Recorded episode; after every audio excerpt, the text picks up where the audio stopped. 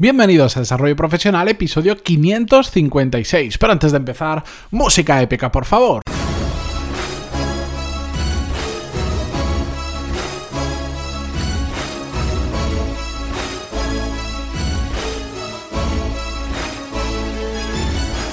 Muy buenos días a todos y bienvenidos un viernes más a Desarrollo Profesional, el podcast donde hablamos sobre todas las técnicas, habilidades, estrategias y trucos necesarios para mejorar cada día en nuestro trabajo.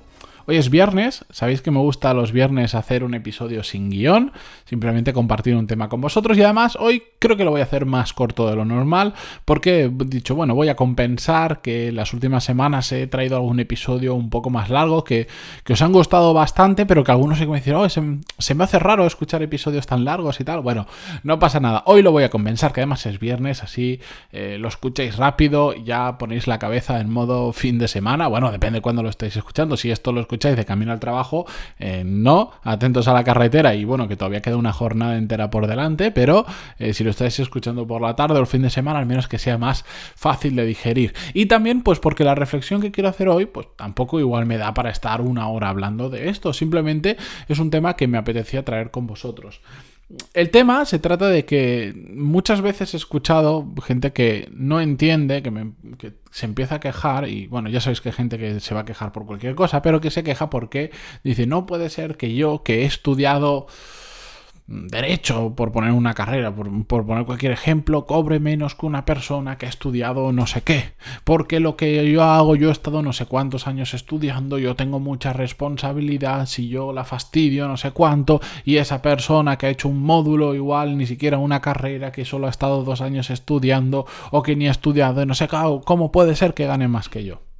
Yo cada vez que escucho todo esto, bueno, ahora ya les puedo referir un episodio en concreto que os lo dejo en las notas del programa, es el 485, donde hablamos sobre la ley de la oferta y la demanda, es decir, no cobramos por lo que hemos estudiado, sino por la necesidad que hay en el mercado laboral de ese tipo de perfil, o lo que es lo mismo, si solo hay cinco personas en el mundo que saben hacer una cosa y hay seis empresas que necesitan hacer esa cosa, evidentemente se van a pegar por estas pocas personas que lo saben hacer y por lo tanto em, van a pagar muy bien. En cambio, si esas seis empresas necesitan a alguien así, pero en lugar de cinco hay 50, sobra gente. Y como sobra gente se quedarán con los mejores y aún así pues mm, habrá capacidad para pagar menos porque toda esa gente está buscando trabajo. Entonces va a aceptar entre comillas peores condiciones. Esto es así todos lo sabemos mm, perfectamente que funciona así. Si no pegadle un episodio. De hecho fueron dos episodios el 485 y el 486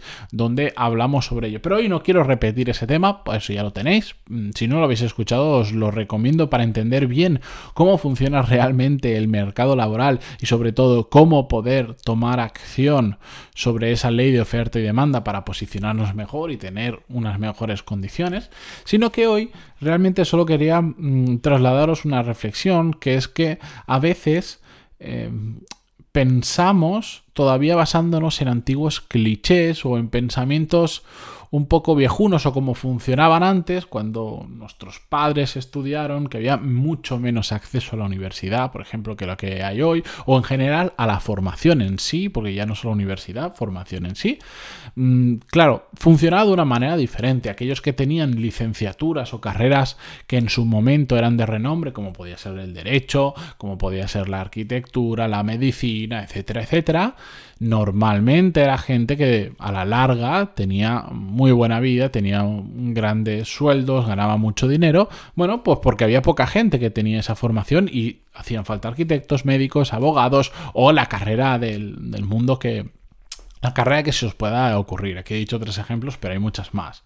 Bien, eso ha cambiado pero ha cambiado tanto que cuando yo estudié arquitectura, para los que aún no, lo sepáis, que lo que he dicho muchas veces, cuando yo estudié, pensad que yo entré en 2004 solo en la universidad en la que yo estudiaba y no era la única de la ciudad, habían otras cuatro o cinco, solo en mi universidad entraban 420 creo que eran eh, estudiantes de arquitectura. No los terminaban todos, pero vamos a poner que al año terminaran 350 personas o 300.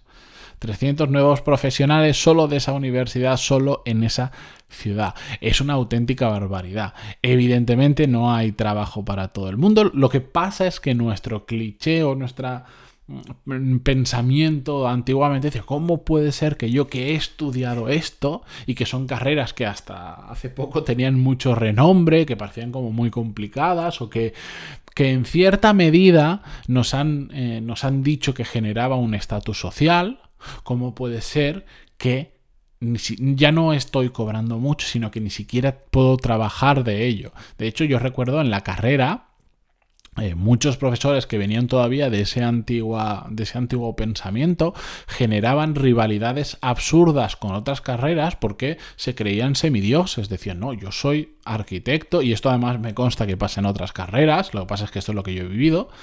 Yo soy arquitecto y el resto es, mm, quitando ingenieros de camino, telecos y aeronáuticos, el resto es el, el mundo llano, pueblerino y poco más. Y claro, esa gente hoy en día le explota la cabeza cuando ve que probablemente ni siquiera tienen trabajo. Y, bueno, menos mal que tienen lo de profesores, porque si no, como arquitectos probablemente mm, poco o nada van a funcionar hoy en día.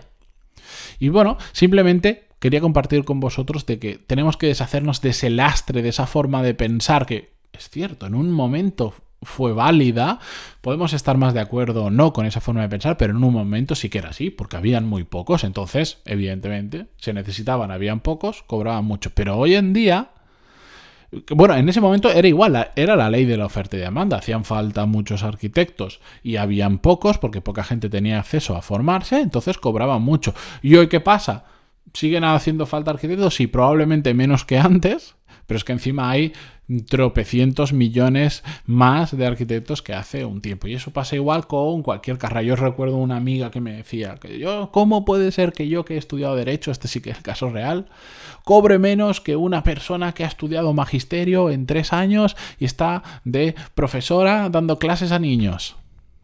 Claro, es indignada, indignada pues decía, pues yo tengo una responsabilidad, porque si los juicios, porque si los estudios, y los años que he estado, si que tengo que pagar un colegio de abogados, que tengo que pagar un seguro, que no sé cuánto. Si todo eso está muy bien, pero la realidad es que hacen falta más profesores que abogados. Y se acabó. Y no hay mucho más. Si no hubieran abogados, solo hubieran muy poquitos, bueno, pues cobrarían muchísimo. De hecho, los abogados que cobran muy bien son aquellos que están especializados. Los que normalmente no les suele funcionar tan bien es porque simplemente no se han especializado y son súper generalistas y compiten con la gran mayoría de personas que se licencian en derecho y mm, pues no saben lo mismo que el resto. En cambio, aquellos que están súper especializados en algunos temas suelen funcionar mucho mejor. Así que simplemente con esto quiero dejaros esa reflexión de dejemos los clichés de lado o la antigua forma de pensar y pensemos en la única ley que rige el mercado laboral, que es la ley de la oferta y la demanda. Lo repito, si no escuchasteis el episodio es muy interesante para entender cómo funciona, es el 485 y el 486, pantaloni.es barra y ponéis el número 485 o 486 y si no ponéis pantaloni 485 en Google y os puedo asegurar que os lo va a encontrar y va a ser todo más rápido, pero bueno, escuchadlo, eh, si tenéis alguna duda, si cualquier cosa que queráis compartir conmigo, sabréis que estoy encantadísimo de que lo hagáis, simplemente me tenéis que escribir en pantaloni.es barra contactar y ahí eh, a ver cómo os puedo ayudar o al menos conocer vuestro caso. Nos vemos o nos escuchamos la semana que viene con un nuevo episodio. Muchísimas gracias por estar otra semana más aquí, ya 556 episodios. Se dice rápido, pero se tarda mucho en hacer.